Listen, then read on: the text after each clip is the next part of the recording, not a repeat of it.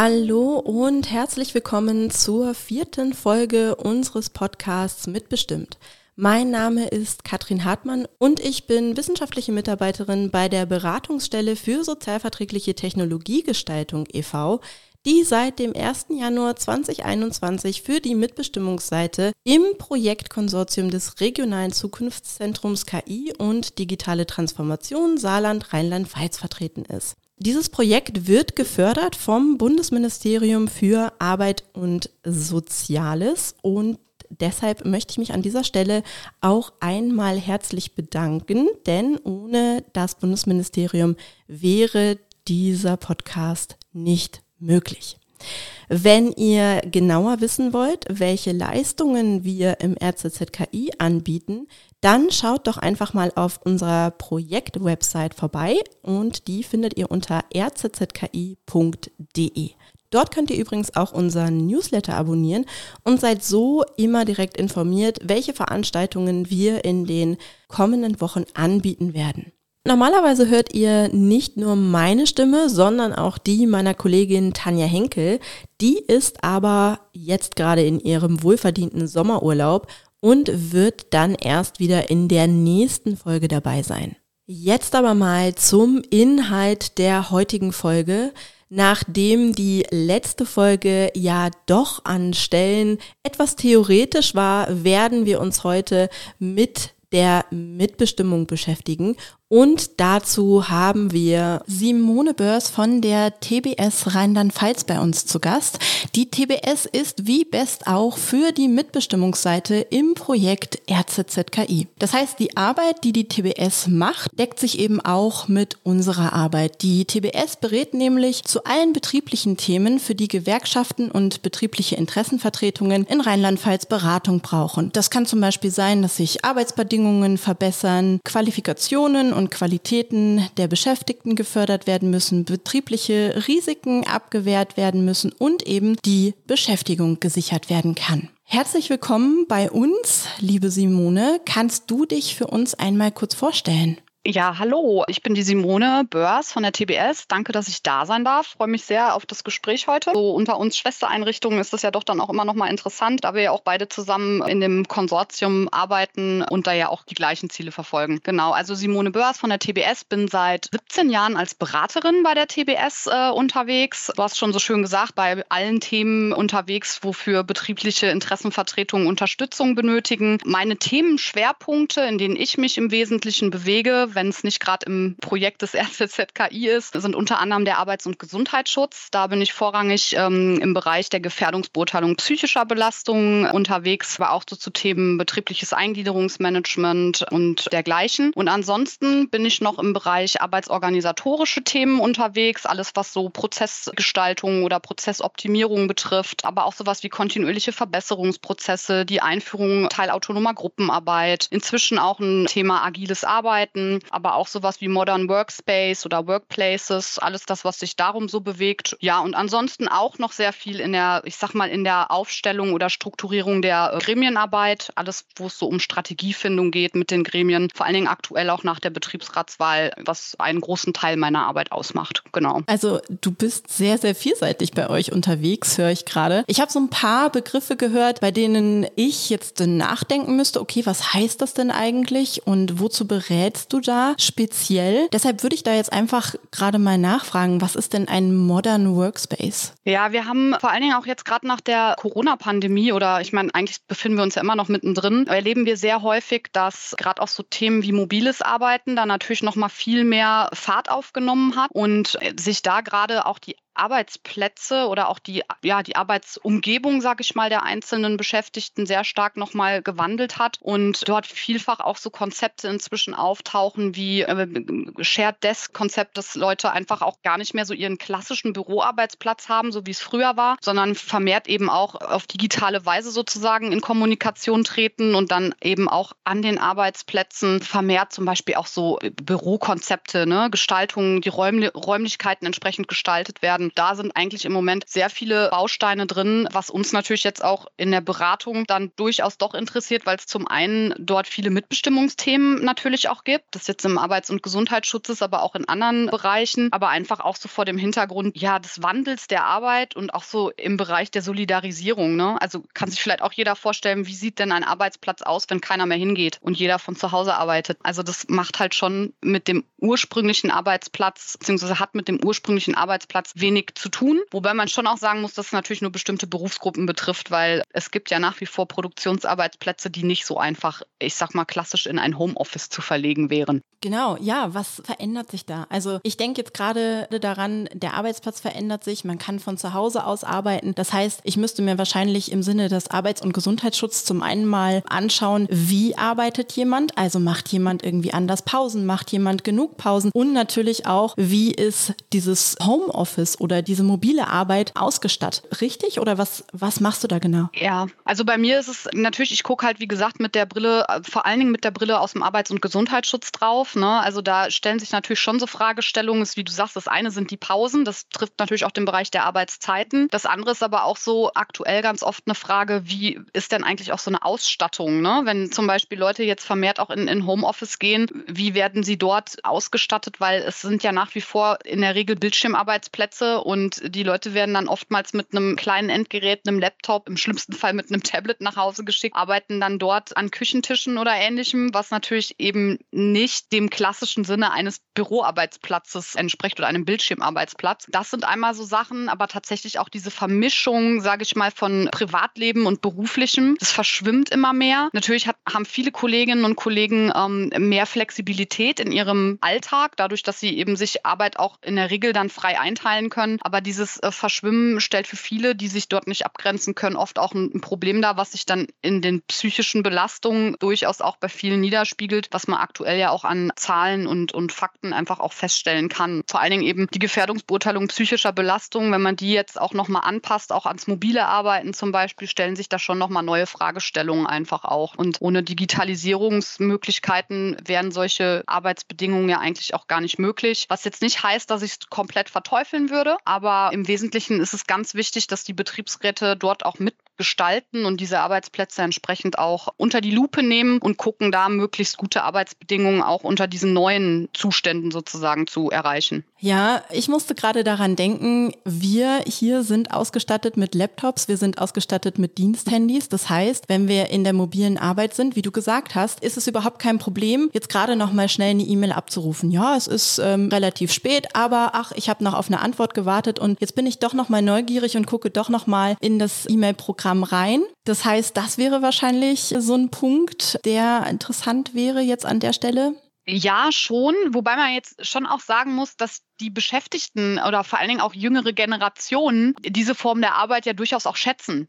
Also, weil es gibt einem die Möglichkeit, an anderen Stellen ja auch Freiräume zu schaffen. Aber es ist tatsächlich schon ein Spagat und ich kann auch die Betriebsräte aktuell, also ich erlebe es im Moment sehr oft, dass die schon auch einen Spagat gehen müssen zwischen, wie viel Zugeständnisse mache ich den Beschäftigten, weil sie es auch wollen, weil sie mobil arbeiten wollen, weil sie eben vielleicht auch auf dem Weg in den Kindergarten, wenn sie die Kinder abholen, noch irgendwie eine Mail bearbeiten wollen. Aber wie viel nehme ich ihnen auch wieder, um einfach auch gesunde Arbeitsbedingungen herzustellen? Ne? Also beziehungsweise wie viel grenze ich dann doch auch ein im klassischen Sinne, weil es auf lange Sicht einfach auch nicht gesund erhaltend ist, wenn sich ständig diese, ich sag mal, die berufliche Zeit und die private Zeit mischen und ich vielleicht auch einfach meine E-Mail auf einem kleinen Handy lese und nicht vernünftig an einem Bildschirm lesen kann und sie dort auch mit einer Tastatur vernünftig bearbeiten kann. Das macht schon einen Unterschied. Und ich glaube, da ist auch so, der zeitliche Anteil ist irgendwie, glaube ich, auch was, was man da berücksichtigen muss. Also wir haben Betriebe, da ist tatsächlich die Rede von 100 Prozent von zu Hause zu arbeiten. Da stellt sich natürlich auch ein Betriebsrat die Frage, was mache ich denn, wenn ich dann am Montagmorgen in einen leeren Betrieb komme, weil die Leute alle von zu Hause arbeiten. Das sind schon auch nochmal Fragestellungen, mit denen sich die ähm, Gremien, glaube ich, in Teilen auch jetzt auseinandersetzen müssen. Also zumindest für die beschäftigten Gruppen, für die es überhaupt in Frage kommt. Bis dahingehend, dass ja auch immer nochmal die,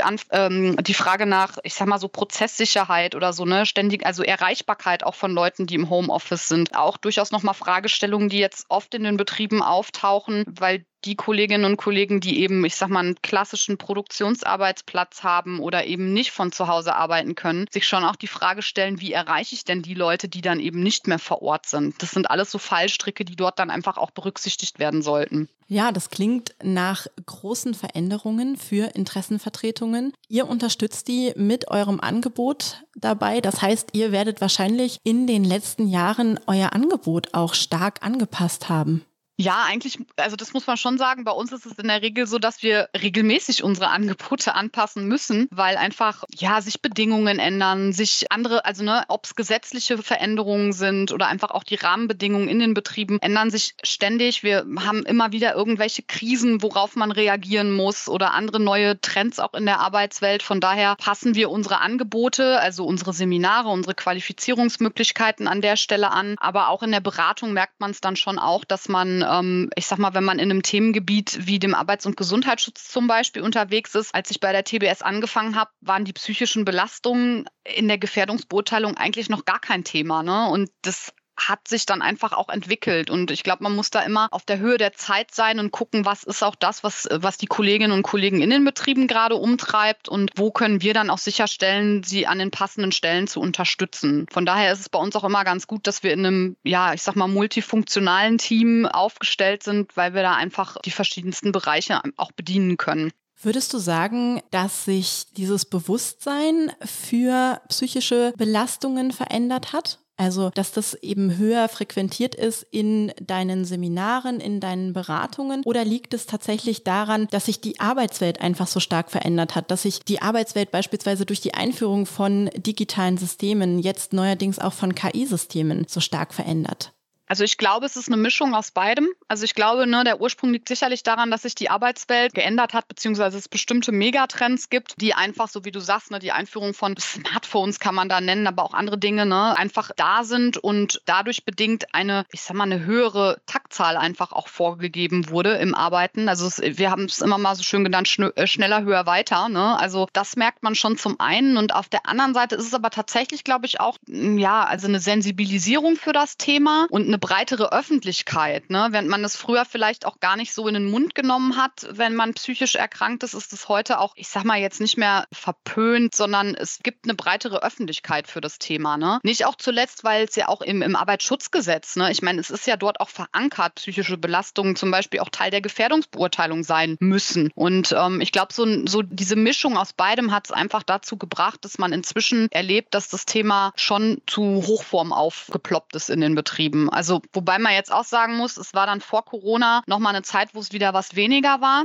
der Fokus nicht mehr so stark drauf lag. Und ich glaube, jetzt gerade durch diese ganzen Veränderungen, durch die Pandemie, ähm, den Ukraine-Krieg, dem ganzen Thema mit der Energiekrise, ich glaube, dass dort einfach viele Leute auch in der Arbeitswelt nochmal vor neuen Herausforderungen stehen, die durchaus Belastungen darstellen für sie. Mhm. So ganz grundlegend mal, welche Aspekte werden denn bei so einer Gefährdungsbeurteilung einbezogen? Naja, es gibt also äh, es gibt verschiedenste Merkmalsbereiche. Ne? Also wir gucken natürlich zum einen, also es gibt immer es gibt Empfehlungen, wonach man vorgehen sollte. Äh, da gehören so Dinge dann natürlich da rein wie das soziale Umfeld, das Miteinander mit Kollegen, aber auch mit Vorgesetzten. Informationen spielen zum Beispiel eine Rolle, die wir ähm, in der Regel abfragen, wenn wir Gefährdungsbeurteilungen machen. Also kriege ich überhaupt alle Informationen, die ich für meine Arbeit brauche. Es gehören aber auch Dinge dazu wie Arbeitsmittel oder Arbeitsumgebung. Ne? Auch so klassische Faktoren wie Dinge, die man eigentlich nur aus dem technisch-physikalischen Arbeitsschutz kennt, sowas wie äh, Raumtemperaturen oder Geräuschkulissen oder so so, können halt sich auch auf die Psyche auswirken und die werden auch in der Gefährdungsbeurteilung psychischer Belastung nochmal erfasst. Aber das ist ohnehin auch gar nicht so einfach, die psychischen Belastungen sozusagen jedes Einzelnen im Betrieb dann auch zu erfassen. Es gibt verschiedenste Instrumente, womit man das tun kann. Es gibt, wie gesagt, Empfehlungen von der gemeinsamen deutschen Arbeitsschutzstrategie, ähm, die so ein bisschen darauf abzielen, es erst in so einer Grobanalyse zu erfassen, was dann meistens in Form von einem Fragebogen ist. Dort dann, wie gesagt, entlang dieser Merkmalsbereiche, die ich gerade in Teilen schon mal angerissen habe. Und der zweite Schritt ist dann immer noch mal eine Feinanalyse, weil man da auch wirklich dann noch mal zum Beispiel in Workshops oder Ähnlichem mit den Beschäftigten gemeinsam auch gucken kann, was ihnen helfen würde, die Situation zu verbessern am Arbeitsplatz.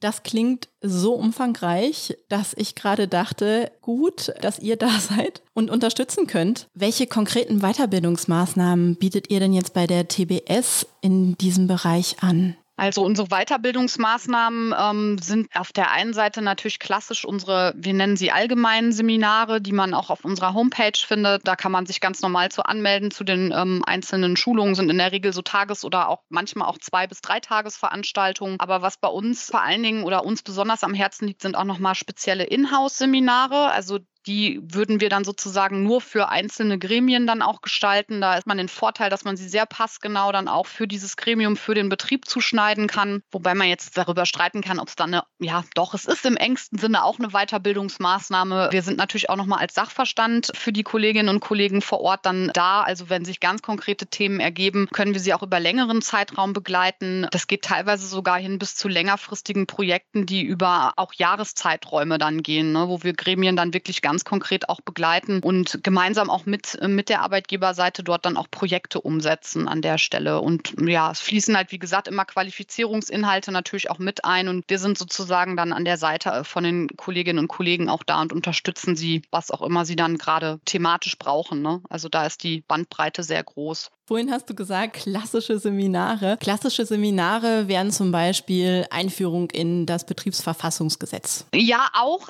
wobei man da sagen muss, ne, dadurch, dass wir als Tochtergesellschaft der ähm, Gewerkschaften in Rheinland-Pfalz ja unterwegs sind, die Gewerkschaften selber haben da natürlich auch eine große Bandbreite an Seminaren und diese Grundlagenschulungen werden in der Regel auch von den Gewerkschaften super gut bedient und da verweisen wir auch immer sehr gerne an die einzelnen Seminarprogramme der Gewerkschaften. Also bei uns sind es dann schon eher auch so speziellere Themen, ne, wo wir dann nochmal hingucken, sowas wie dann tatsächlich, wie erstelle ich eine Gefährdungsbeurteilung psychischer Belastung oder wie gestalte ich Arbeitszeit gesund? Ja, sowas könnte ein Thema sein oder wie konkret kann eine Datenschutzvereinbarung in einem Betrieb aussehen, wenn ich jetzt nochmal andere Themenbereiche aufgreife oder wie kann ich einen Schichtplan gestalten? So Sachen. Das wären dann so die Seminare. Aber wie gesagt, diese ganz grundlegenden vergeben wir in der Regel sehr gerne auch oder verweisen wir sehr gerne weiter an die Gewerkschaften, die auch ein sehr großes Bildungsprogramm haben. Simone, jetzt würde ich gern nochmal auf euch im RZZKI zu sprechen kommen.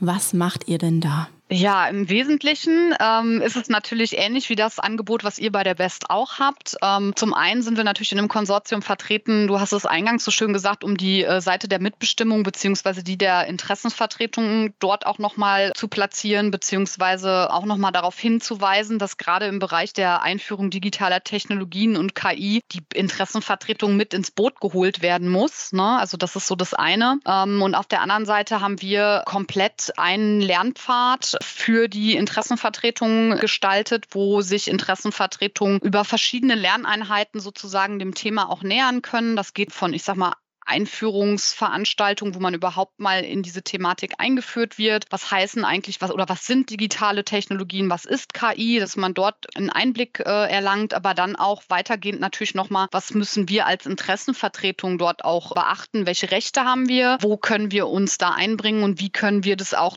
zu, im Sinne der Beschäftigten sozusagen mitgestalten. Genau, was wir jetzt im RZZKI natürlich auch noch platzieren oder versuchen, ist natürlich auch die Angebote des RZZKI. Also wir, wir sind ja nur ein Teil äh, in dem Konsortium, versuchen natürlich auch da einfach die Leistungen, die Angebote, die alle Partner im Konsortium machen, äh, nochmal weiter auch zu platzieren. Und es gibt immer wieder auch Veranstaltungen, die etwas größer sind, wo wir auch als, ich sag mal, als im Konsortium immer mit Infoständen auch vor Ort sind, wo sich Interessierte unsere Angebote sozusagen dann an den Infoständen Studenten auch nochmal angucken können. Mm, und da gibt es jetzt gerade zwei Sachen, die demnächst anstehen. Zum einen haben wir im Oktober ja ein gemeinsames Seminar, TBS, Best und die Smart Factory in Kaiserslautern, wo wir einen Demonstrator mit einbinden werden in unser Einführungsseminar zu KI und digitalen Systemen, nämlich den Paul. Und das zweite ist die Mitbestimmungsmesse in Mainz, die am 21. und 22. September stattfinden wird wird. Und da könnte man sich beispielsweise den Paul auch schon mal angucken, denn die Smart Factory kommt da vorbei und stellt ihn einmal vor. Simone, magst du vielleicht noch ein bisschen mehr über das Angebot auf der Mitbestimmungsmesse erzählen? Kann ich gerne tun. Es liegt mir eigentlich sogar am Herzen. Dadurch, dass wir jetzt über einen längeren Zeitraum ähm, pandemiebedingt die Veranstaltung nicht so durchführen konnten, wie wir es eigentlich immer gerne tun, ähm, ist es jetzt für uns dieses Jahr wirklich nochmal schön, dass wir am, äh, wie du gesagt hast, 21. 22. September in der Halle 45 in Mainz unsere Mitbestimmungsmesse wieder stattfinden lassen können. Das ist ein Format, was wir vor einigen Jahren gegründet haben. Es ist jetzt, also findet nicht zum ersten Mal statt. Von daher ähm, einige Kolleginnen und Kollegen kennen es vielleicht auch schon. Es ist eine Messe, die von Interessenvertretung für Interessenvertretung sozusagen gestaltet ist. Ähm, es stellen auf dieser Messe immer so circa 70 Aussteller ihre Arbeit nochmal dar. Also die Stände sind quasi von Betriebs- und Personalräten, Mitarbeitervertretungen, die dort zugegen sind. Es dient vor allen Dingen auch dem Austausch untereinander. Wir haben aber auch am Rande immer einige Qualifizierungsinputs nochmal vorgesehen, Podiumsdiskussionen mit Gewerkschaftsvertretern, aber vor allen Dingen auch nochmal nochmal ähm, mit Vertretern aus der Politik. Also die äh, Ministerpräsidentin Malu Dreyer wird zum Beispiel äh, auch zugegen sein am ersten Tag und einen Messerundgang machen. Es ist immer sehr schön weil man dann auch nochmal mit ihr ins Gespräch kommt und auch durchaus nochmal Botschaften platzieren kann. Und am zweiten Tag wird uns dieses Jahr auch der Minister Schweizer, der ja auch Transformationsminister äh, ist und auch für das Thema Digitalisierung an der Stelle ja auch steht, wird auch zugegen sein, Messerundgang machen. Und in dem Rahmen werden wir natürlich auch als RZZK KI dort einen ähm, Stand haben, wo sich dann die Kolleginnen und Kollegen einfach auch nochmal informieren können über unsere Angebote. Und wie du gesagt hast, die Smart Factory wird ja auch zugegen sein. Und da kann man das sich, glaube ich, auch nochmal äh, ganz gut anschaulich auch darstellen lassen. Aber es gibt, wie gesagt, auch ein nettes Rahmenprogramm. Und wichtig ist uns auch nochmal, dass wir dort auch immer nochmal einzelne Themenbereiche, Qualifizierungsbausteine in Form von kleineren Workshops platzieren können. Also es sind immer zwei Tage, die wirklich sehr vollgepackt sind, aber wirklich auch jedes jedes Mal super bei den Kolleginnen und Kollegen ankommen. Von daher, ich freue mich drauf und ich würde mich auch freuen, euch von Best natürlich dort wiederzusehen, aber auch viele andere Zuhörer und Zuhörerinnen. Genau, wir sind auf jeden Fall auch dabei und unterstützen am RZZKI-Stand. Simone, wenn ich jetzt nicht aus Rheinland-Pfalz komme, ähm, ich bin Teil eines Gremiums, komme aber nicht aus Rheinland-Pfalz, kann ich dann trotzdem zur Mitbestimmungsmesse gehen? Auf jeden Fall. Als Teilnehmer könnt ihr euch sehr gerne anmelden unter www.mitbestimmungsmesse.de. Also ähm, ist natürlich für jede, jeden Betriebsratskollegin, Kollegen, Kolleginnen äh, offen. Aber wie gesagt, unsere Beratungsleistung ist natürlich, bezieht sich schon in der Regel auf den äh, Raum Rheinland-Pfalz, weil wir als TBS ja durchaus und ich meine, ihr als Best ja auch in einem Netz arbeiten und dort gemeinsam sozusagen ja schon auch unsere einzelnen ja, Gebiete haben, wo wir unterwegs sind. Genau. Mhm, klar. Aber um eine Idee zu bekommen, lohnt es sich auf jeden Fall, dort mal vorbeizuschauen. Absolut. Simone, wenn du jetzt nichts mehr hast, das du gerne noch loswerden möchtest, dann wären wir für dieses Gespräch heute jetzt auch schon wieder am Ende. Super schnell vergangen. Alles gut. Super. Okay, dann mach's gut und bis bald. Ja, tschüss. Tschüss. Ja, und damit bleibt mir jetzt auch nur noch, mich von euch, unseren HörerInnen, zu verabschieden. Ich hoffe, euch hat die Folge heute gefallen und ihr schaltet beim nächsten Mal wieder ein. Dann wird Tanja auch wieder da sein und wir werden über die Themen der Mitbestimmung noch ein bisschen weitergehend sprechen, dann auch zu zweit. Tschüss!